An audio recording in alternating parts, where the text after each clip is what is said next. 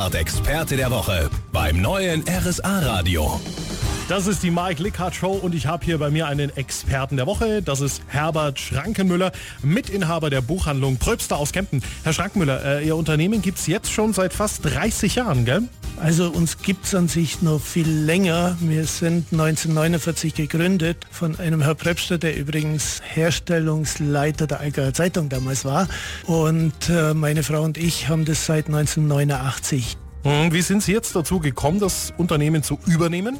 Also meine Frau hat dort schon gearbeitet und ich komme ein bisschen aus einem anderen Zweig, habe aber mit BWL sehr viel zu tun gehabt und habe Außendienst gemacht vorher und natürlich sehr viel gelesen. Und dann bin ich dazugekommen und wir haben dann, da die Frau Prebster altersmäßig aufgehört hat, die Buchhandlung übernommen. Okay, das heißt, Sie kommen aus einem anderen Bereich, aber das Buchfieber hat Sie damals dann quasi so richtig gepackt, oder?